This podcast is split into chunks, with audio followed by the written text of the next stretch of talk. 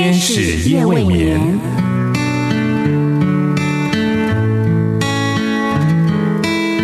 疲倦的心灵等待抚慰，空虚的心灵渴望陪伴，受伤的心灵需要医治。天使夜未眠，带来上帝的爱与祝福。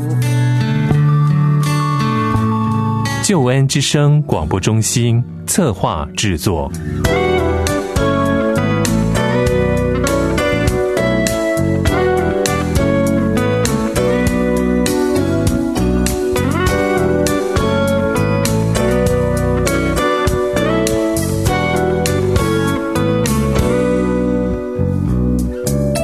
天使夜未眠，陪你到入眠。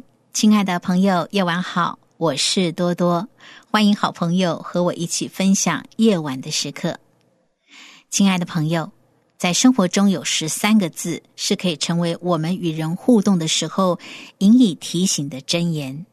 这十三个字就是“快快的听，慢慢的说，慢慢的动怒”。这一天，王太太气呼呼的打电话给老公：“你说你在外面是不是跟别的女人勾三搭四？”王先生听了一脸懵，回答说：“没有啊，我哪有？”王太太接着说：“你还敢说没有？刚刚孩子打电话给你，结果是个女的接听电话。”王先生更懵了，回答说：“这怎么可能？我刚才在开会，手机根本没有开呀。”王太太听了更火大：“没开手机？你少骗我了！孩子这么小，他会说谎吗？气死我了！”啪一声就把电话给挂了。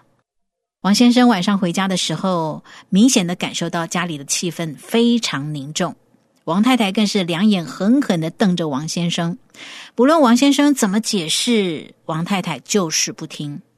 这时候，家中那顽皮的孩子又拿着电话玩着，忽然大叫：“妈妈，爸爸的手机又是那个姐姐接的电话哦！”哦，王太太立刻一个箭步冲上前去，抢过电话，正准备骂那个狐狸精的时候，却听到电话那头的女生正在说话：“你的电话将转接到语音信箱，如不留言，请挂断；快速留言，嘟声后请按井字键。”哦，这时候王太太拿着电话，尴尬的不知所措了。亲爱的朋友，刚才多多所说的十三字真言，快快的听。慢慢的说，慢慢的动怒，是出自圣经上的一句话。这看似很平凡的话，却是我们在生活中很重要的提醒。如果王太太能够做到快快的听，慢慢的说，慢慢的动怒，也许这一场因着电话语音所产生的尴尬误会就不会发生了，也不会造成夫妻之间这一天的心情受到很大的冲击和影响。所以呀，让我们记住这十三字真言：快快的听，慢慢的说，慢慢的动怒。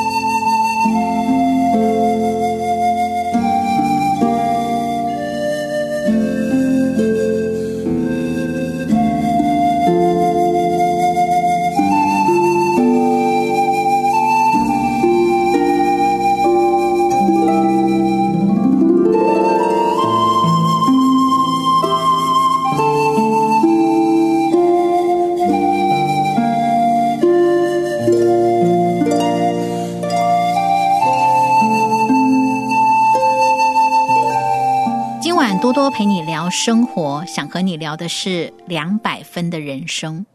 什么是两百分的人生呢？是比成功还要杰出的人生吗？其实我想和你分享的不是道理，而是故事。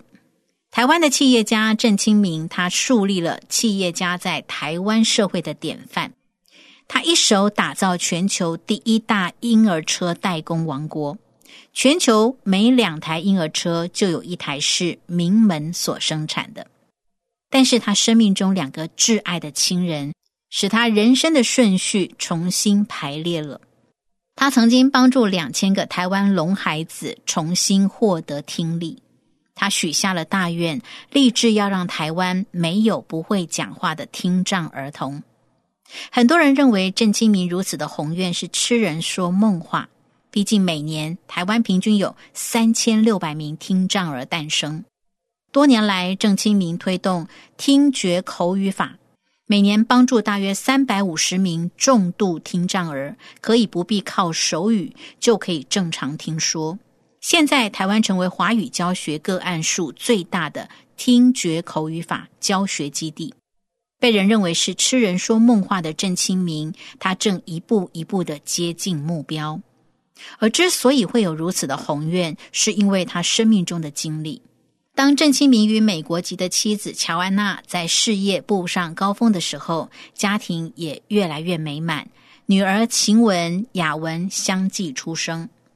两个仿如天使面孔的混血儿，美丽漂亮，却在一九九二年的秋天有了变化。那一天，窗外的大卡车轰隆轰隆的经过，破坏了宁静的气氛。客厅里的人也都被这巨大的声响吓了一跳。唯独当时十一个月大的女儿雅文却纹风不动。母亲乔安娜急急的把孩子抱到医院检查，没想到被诊断出雅文是重度听障的孩子，他连一百分贝的声音都听不到。一百分贝相当于一架飞机在前面低空飞过所发出的噪音。那天晚上，郑清明和妻子乔安娜都哭了，他们无法入睡。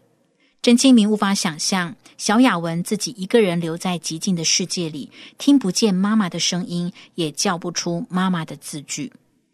当医生宣判雅文将终生都无法听跟说，他不相信的急切参加每一个能够参加的听障教育研讨会。结果十几场听下来，真的看不到任何一个听障的孩子可以听跟说的希望。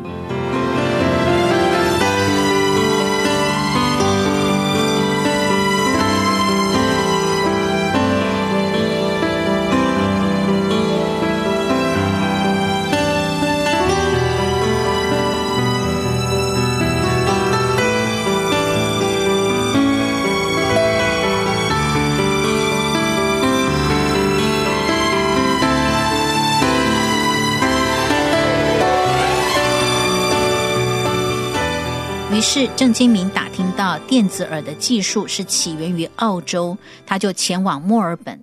澳洲的医生告诉他，小雅文是非常少数内耳发展不完全的听损儿。乔安娜当场崩溃。郑清明没有放弃，他让女儿雅文还是顺利的在澳洲动手术，在他的左耳里面植入了人工电子耳。而妻子乔安娜从加拿大请来听觉口语法专家朱棣教导雅文，乔安娜也自己学习自己教。因着这个遭遇，使他们夫妻推己及人，以女儿的名义设立了基金会。郑清明夫妻自掏腰包，而乔安娜每天忙着训练师资、分析个案、宣传、教导孩子。因为孩子雅文的苦，让他更有使命的想要救其他的孩子。乔安娜所抢救的不是孩子的听力，而是孩子的一生。但是在一九九九年九月十七日，乔安娜很平静的打电话告诉丈夫，自己罹患了乳癌。而在两千年的九月，四十七岁的乔安娜走了，她留下了一封信给女儿，告诉女儿，生命存在的形式比我们想象的更宽广。它不只是我们每天追逐的物质和躯体。事实上，我们存在的目的就是去了解我们的灵命是永恒的，而非存在一个躯体里面而已。每一次的挑战，总让我更专注，并让自己更真实、更坦诚的面对自己。如果没有这股推力，我不知道该如何专注。我相信上帝对我的爱以及他的应许，每一件事情的发生都是为我的好。郑清明在事业上，他站在世界的高峰之处，但是却失去了挚爱的妻子。他自己也写了一封信：“再见了，我的爱，我们天堂再见。”郑清明悄悄的把这封信放在妻子身旁，一起火化。生命的意义究竟是什么呢？追求财富的尽头又通往何处呢？美国钢铁大王卡内基说：“在巨富中死去是一种耻辱。财富在不同的人手上展现不同的价值。郑清明在妻子过世之后，他展现出人生不只是生意人的格局。当多数的企业家拼命的追求能够留多少财富给后代子孙的时候，郑清明对金钱展现了更大的格局。他知道大陆的听障儿比例更高，于是他一直思考如何协助偏远地区或隔代教养的听障孩子。虽然如今的郑清明所拥有的财富不能够跟大企业家相比，但是他对社会的慷慨却远胜于大企业家。他持续往实现妻子乔安娜的愿望前进。他总是往前看，想到的是还有多少人需要帮忙。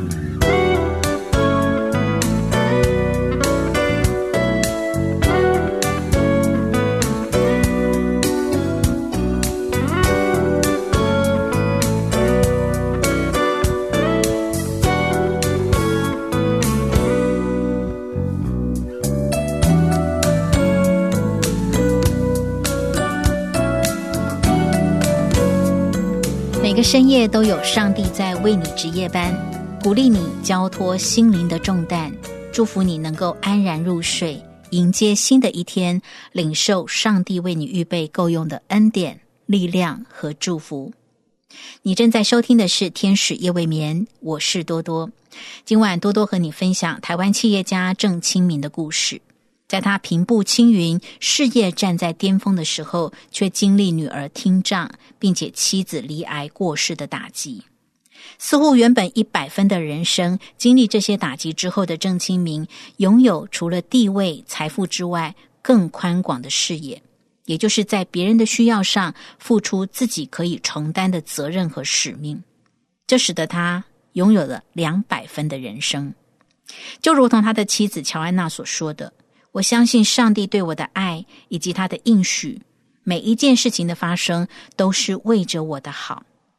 这也就是圣经罗马书八章二十八节里面所说的：“我们晓得万事都互相效力，叫爱神的人得益处。”亲爱的朋友，多多邀请你听听别人的故事，想想自己的生命。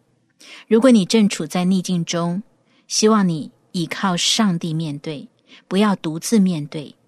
并且也希望你相信上帝对你的爱，能够帮助你有力量去面对你的困境。上帝也可以透过你的处境，使你活出两百分的人生。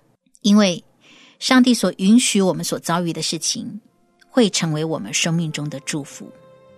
天使夜未眠，谢谢你的收听，我们下一次节目中再会。我不知天为何。不长蓝，人生为何常有苦难？我实在难明白，我常问神到底为什么？我一直在寻求我神，为何灾难